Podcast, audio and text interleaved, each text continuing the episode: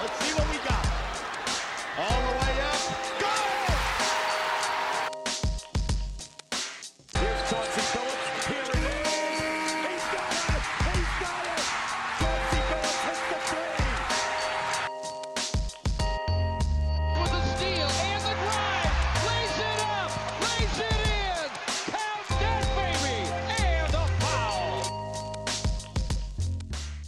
Bonjour à toutes, bonjour à tous et bienvenue dans les chroniques de Motor City. Les chroniques de Motor City, c'est votre podcast dédié à l'histoire et à la culture des trois Pistons. À chaque épisode, nous remontons le temps pour parler des moments et des personnages qui ont compté dans la vie de notre franchise préférée depuis sa création jusqu'à aujourd'hui. Et après notre escale à Queen City, où je vous ai raconté le combat d'Oscar Robertson qui a mené à la création de la Free Agency, on revient comme promis à Détroit pour parler d'une équipe des Pistons méconnue, mais très intéressante, puisque dans ce podcast, on va se focaliser sur l'équipe des Détroit Pistons de la saison 2001-2002.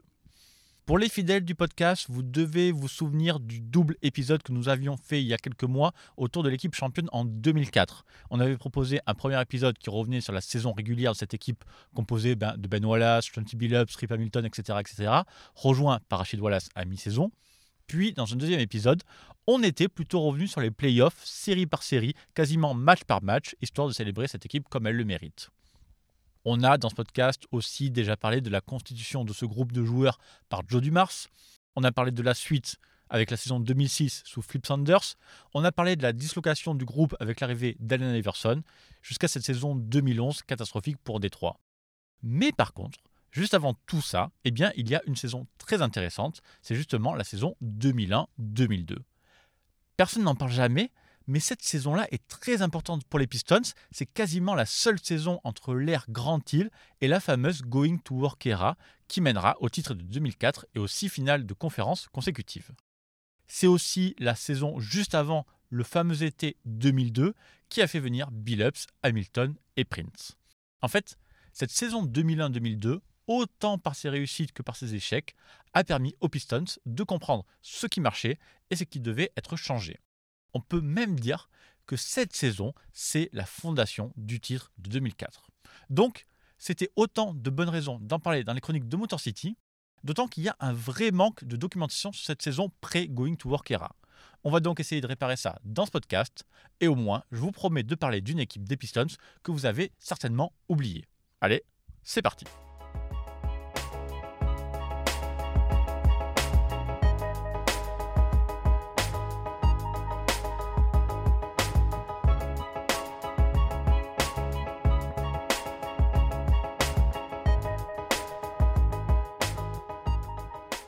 La première chose à savoir avant de parler de cette saison 2001-2002, eh c'est de connaître un peu le contexte. En août 2000, les Pistons perdent leur superstar Grant Hill, parti dans un sign trade au Magic, l'une des premières manœuvres de Joe Dumars, nouveau GM de la franchise. Dans les faits, ce sign trade sauve un peu les Pistons qui évitent de voir partir leur franchise player complètement libre, ce qui arrange aussi le Magic qui peut ainsi se permettre d'attirer d'autres free agents.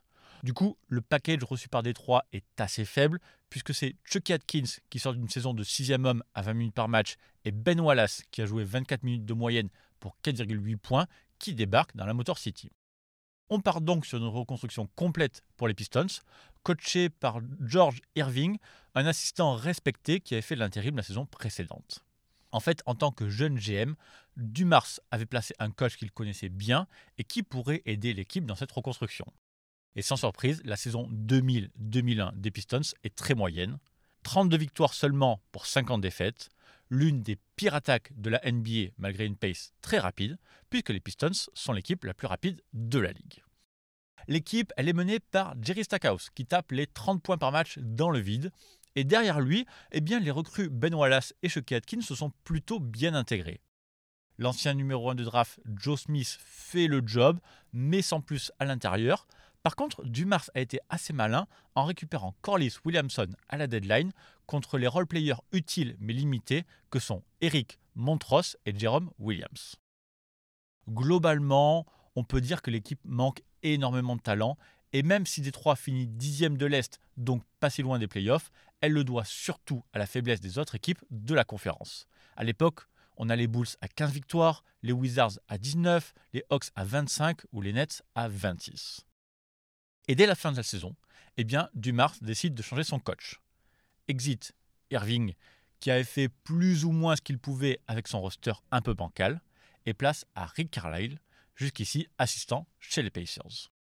Carlisle avait fait un excellent boulot avec les Pacers, coaché par Larry Bird, qui avait poussé auprès de la direction de l'Indiana pour que Carlisle le remplace après son départ à l'été 2001.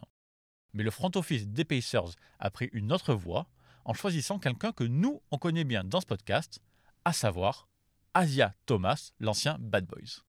En tout cas, Dumars lui a saisi l'opportunité de signer l'un des meilleurs assistants de la ligue, même si Carlisle avait tout approuvé pour sa première vraie expérience. Mais bon, vous avez compris que les Pistons étaient en reconstruction, donc il y avait du temps à Détroit. Voilà, je crois que là on a un petit peu le contexte, donc on peut attaquer enfin sur la saison 2001-2002. Et tout commence par la draft. Après cette saison moyenne, eh bien Détroit a un pic correct, à savoir le 9 choix, avec qui les Pistons vont sélectionner Rodney White.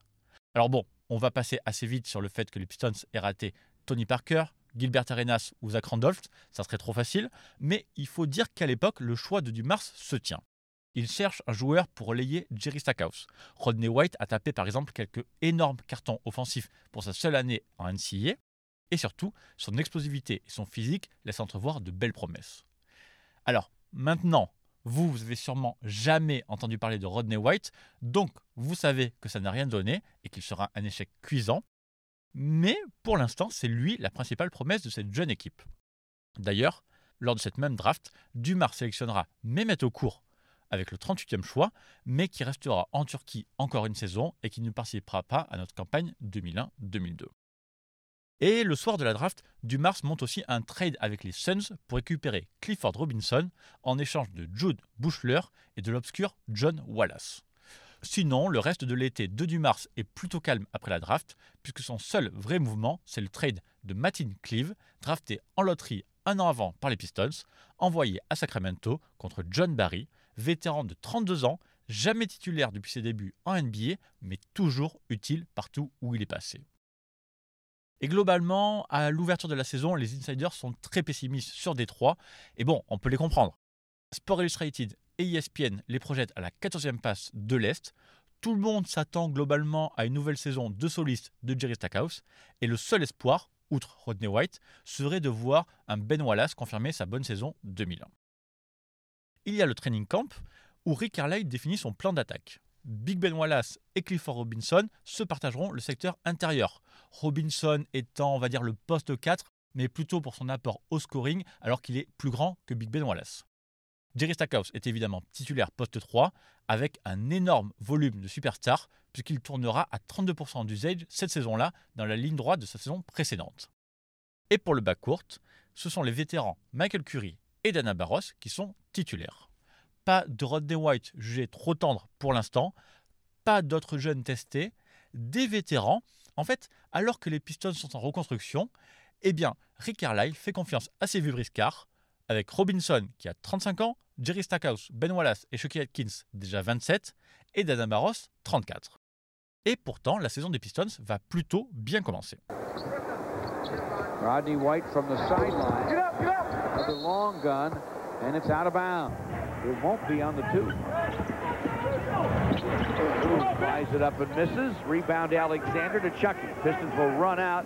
Rodney White could use this. It is blocked from behind. Détroit gagne 7 de ses 10 premiers matchs et l'équipe montre un visage très intéressant et assez surprenant et surtout continue de bien tourner sur la suite puisque les Pistons gagnent 14 de leurs 20 premières rencontres. Immédiatement, avec Carlisle, les choses ont bien changé. Fini le n'importe quoi de la saison précédente, les Pistons prennent leur temps, sont efficaces sur attaque placée, portés par un Jerry Stackhouse qui a rarement été aussi efficace. Et de l'autre côté du terrain, Ben Wallace se révèle comme un défenseur hyper polyvalent, capable de résister à des gabarits bien plus solides que lui et qui sait profiter de sa vitesse pour combler les trous laissés par les autres. En sortie de banc, Corliss Williamson est un relais super précieux et joue le rôle de moteur offensif quand Jerry Stackhouse souffle, alors dans son registre à lui, c'est-à-dire 100% de jeu au poste, ce qu'il fait avec une énorme efficacité contrairement à ses années à Sacramento ou à Toronto. En fait, quand Williamson est beaucoup trop rapide pour les postes 4 de la NBA, mais beaucoup trop costaud pour les petits postes 3, ce qui fait de lui un mismatch permanent. En fait, seul Dana Barros, pas très inspiré et globalement maladroit, et Rodney White, complètement invisible quand il rentre en jeu, sont les déceptions de cette équipe. Mais en décembre, enfin, on va dire, la machine s'enraye. Sept défaites consécutives entre le 16 et le 28 décembre, ce qui les ramène à l'équilibre, puis dans le négatif début janvier, suite à quelques autres mauvais matchs. Évidemment, les choses reviennent un petit peu à la normale et le spectre des saisons ratées des années 90 revient fort, mais heureusement, Rick Carlisle réagit. Michael Curry est d'abord testé en sortie de banc, mais rapidement, c'est Dana Barros qui est sorti du 5 de départ au profit de Chucky Atkins. Atkins est bien plus inspiré, ne surjoue pas, apporte du shooting et de la défense, bref, tout ce qu'avaient besoin les Pistons après cette mauvaise série. Derrière, les Pistons vont remporter 15 de leurs 18 matchs suivants et confirment que le début de saison n'était pas un coup de chance. Au cours de cette série, il y a d'ailleurs le All-Star Break, mais aucun des Pistons n'est concerné, ni Ben Wallace, ni Jerry Stackhouse, alors que globalement les deux joueurs marchent sur l'eau. Alors peut-être que le fait d'être snobé, entre guillemets, va motiver tout le groupe, mais toujours est-il que Détroit ne lâche rien sur la fin de la saison. L'attaque des Pistons tourne enfin à plein régime malgré un manque évident de talent. Huitième équipe la plus efficace en NBA en attaque, sixième pour la réussite à 3 points, neuvième au net rating, bref, les chiffres parlent pour eux. Les victoires s'enchaînent, et puisque Détroit gagne 24 de ses 35 derniers matchs, eh bien les Pistons réussissent contre toute attente l'exploit de remporter la division centrale lors du dernier match de la saison dans une victoire 123-89 sur les Bucks dans un palace d'Auburn Hills qui a retrouvé enfin son public. Cette équipe pensait en transition, menée par des vieux joueurs dont pas grand monde ne voulait, remporte sa division pour la première fois depuis 1990. Au total, les Pistons, en 2001-2002, gagnent 50 victoires pour seulement 32 défaites et finissent deuxième à l'Est derrière les Nets de Jason Kidd. Et qui dit succès surprise dit récompense individuelle, avec Ben Wallace qui obtient le titre de meilleur défenseur de l'année, une première pour un Pistons depuis Denise Rodman. Surprise de la saison pour tout le monde, Big Ben est évidemment All Defensive First Team, mais aussi All NBA Third Team. Ben Wallace termine également deuxième au Most Improved Player derrière Jermaine O'Neal, mais surtout gratte quelques voix pour le titre de MVP. Et c'est pas fini pour Détroit, puisque les Pistons décrochent un autre titre avec le trophée de meilleur sixième homme pour Corliss Williamson. La réussite exceptionnelle en attaque de Williamson a énormément contribué à la réussite globale des Pistons, et le trophée de meilleur sixième homme est amplement mérité pour lui. Évidemment, c'est la toute première fois qu'un joueur des Pistons remporte ce titre, créé en 1983. Et pour clôturer cette magnifique saison, eh bien, c'est carrément le coach rookie Rick Carlisle qui remporte le titre d'entraîneur de l'année. Au final, seul Jerry Stackhouse repart bredouille, même s'il finit quatrième du MIP et chope aussi quelques voix pour le MVP. Place désormais aux choses sérieuses, aux playoffs, avec un duel contre les Raptors qui ont fini septième mais qui seront privés de Vince Carter pour cause de blessure. Mais malgré cette absence, eh bien les Pistons ont tout approuvé, d'autant qu'à cette époque-là, le premier tour des playoffs se joue au meilleur des cinq matchs, ce qui rend les choses beaucoup plus complexes à gérer. Ce sera d'ailleurs la dernière saison avec ce format, avant que la NBA ne généralise les sept matchs dès la saison suivante. Alors, Détroit n'a plus gagné une série de playoffs depuis la saison 90-91, mais les Pistons démarrent bien leur premier match contre Toronto. À la maison, au Palace de Burn Hills, Détroit sort les barbelés et ne laisse les Raptors marquer que 9 points dans le premier quart-temps. 9 pauvres points, et comme les Pistons n'en marquent que 16 de leur côté, eh ce premier quart-temps bat le record du plus faible total de points dans un premier quart-temps de l'histoire des playoffs. Boosté par la remise de son titre de meilleur défenseur de l'année avant le match, Big Ben sort un match XXL pour lui, avec 19 points à 8 sur 11 au tir, 20 rebonds, 3 blocs et 3 styles. Toronto ne peut absolument rien faire et shoot à peine à 29% sur cette rencontre. Il ne marque que 11 points dans le troisième quart-temps et la rencontre se finit par un surréaliste 85-63 pour les Pistons. Alors les choses rentrent un peu dans l'ordre dans le deuxième match, toujours à Détroit, que les Pistons vont maîtriser une nouvelle fois. Si Toronto va un peu mieux, Jerry Stackhouse lui aussi sort la tête de l'eau, lui qui s'offre 31 points dans un surprenant 4 sur 7 à 3 points On est en 2002, je vous le rappelle. Mais surtout, Stackhouse marque 3 tirs de loin dans le dernier carton, alors que le score était très serré. John Barry et Corliss Williamson sont de nouveau hyper précieux en sortie de banc, et Détroit prend ce deuxième match 96-91. Nearly had a bunny.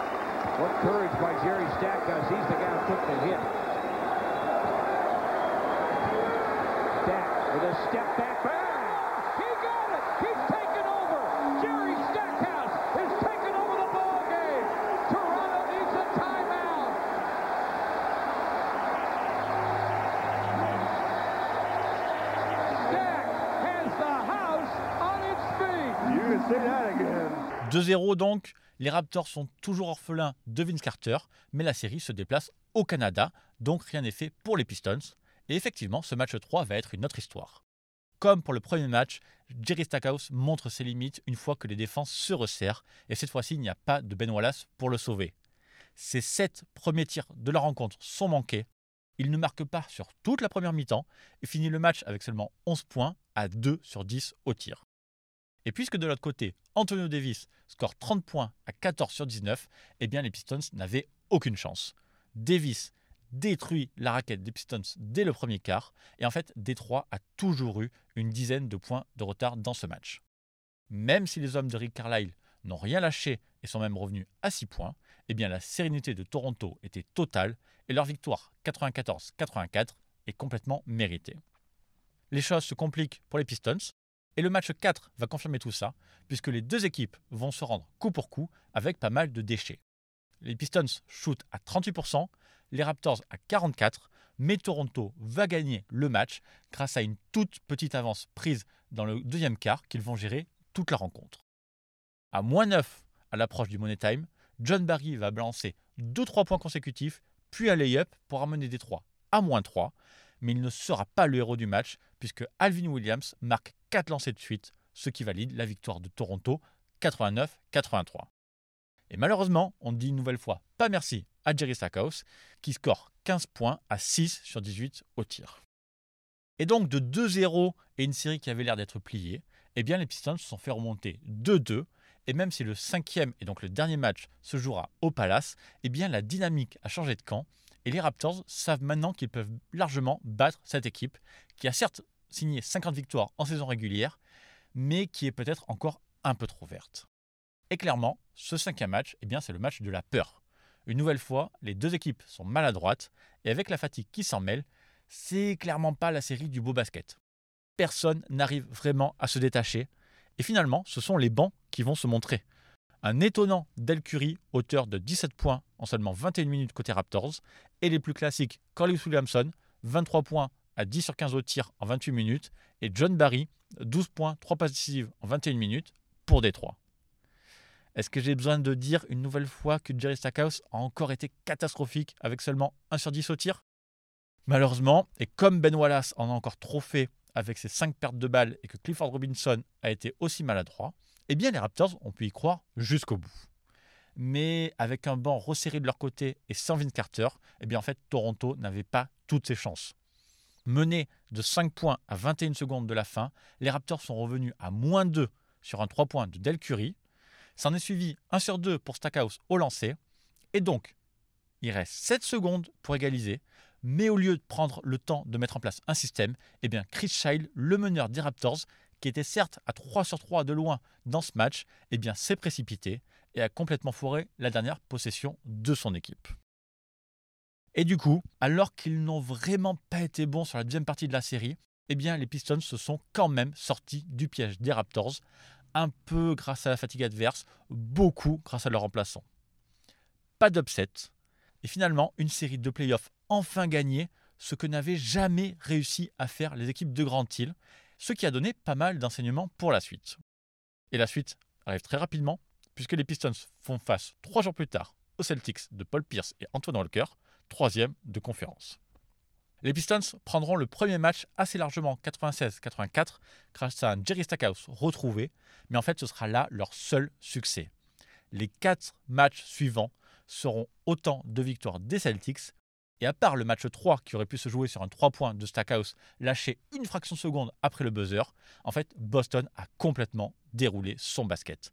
Détroit s'est lamentablement planté au niveau de son attaque, bien insuffisante à ce niveau de compétition.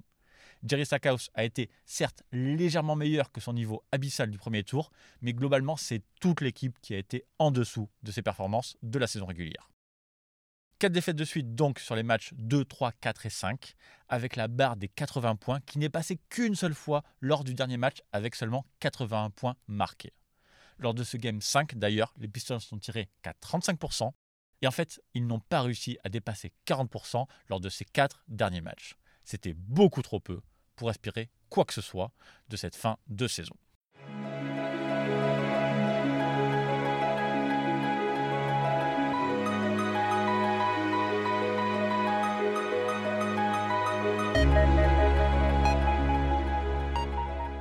Ne restons pas pour autant sur une note négative. Ces Pistons version 2001-2002 étaient censés être dans les tréfonds de la conférence Est. Jerry Stackhouse était vu comme un croqueur indiscipliné, Ben Wallace comme un défenseur moyen, et le reste du roster, personne n'en voulait à un NBA. Le tout dirigé par un coach rookie, ça ne devait pas dépasser les 20 victoires. Et pourtant, les Pistons 2001-2002 ont gagné 50 matchs, se sont qualifiés pour les playoffs et ont surtout gagné une série de playoffs pour la première fois en 11 ans. La vitrine des trophées individuels s'est remplie avec le titre de défenseur de l'année pour Ben Wallace, celui de meilleur sixième homme pour Corliss Williamson et celui de coach de l'année pour Rick Carlisle. Le style Rick Carlisle, centré autour de la défense de Ben Wallace et l'apport de son banc, a été une réussite à tout point de vue. Alors certes, en playoff, les choses se sont compliquées, mais avec cette saison, Détroit a gagné deux ou trois années de développement, ce qui a accéléré la transition de cette équipe. Quand on pense à ce qui va venir, la Going to Work era, on pense à Bill Ups, Hamilton, Rachid Wallace, etc., etc. Mais les bases de cette histoire, ça vient de la saison 2001-2002. L'expérience de Clifford Robinson, le renouveau de Corliss Williamson, les principes défensifs de Rick Carlisle, même les limitations de Stackhouse, c'est tout ça qui comptera dans la quête du titre de 2004. L'équipe changera beaucoup pour les deux saisons suivantes avec le succès qu'on connaît, mais une part de moi aurait aimé que Rick Carlisle et certains joueurs comme Clifford Robinson ou John Barry soient là pour gagner le titre. Bref, des saisons des Pistons, je pense que cette saison 2001-2002 est la plus sous-estimée et pourtant l'une des plus intéressantes. Ce qu'on a vu entre 2003 et 2008, eh bien en fait, c'est globalement la même chose que cette saison 2002, juste avec beaucoup, beaucoup plus de talent. Voilà, nous on va s'arrêter là. J'espère une nouvelle fois que ce podcast vous a plu et que vous avez aimé entendre parler de cette saison 2001-2002. Si vous avez aimé ce que vous avez entendu, n'hésitez pas à partager le podcast sur les réseaux ou en parler autour de vous. Je ne rappelle pas que les chroniques sont disponibles sur toutes les applis de podcast, ça vous le savez. Simplement, je vous remercie une nouvelle fois. Et en attendant le prochain podcast, je vous invite à me retrouver sur Twitter, at MotorCityPod. Merci encore pour votre soutien et à très bientôt pour une prochaine chronique. Bye.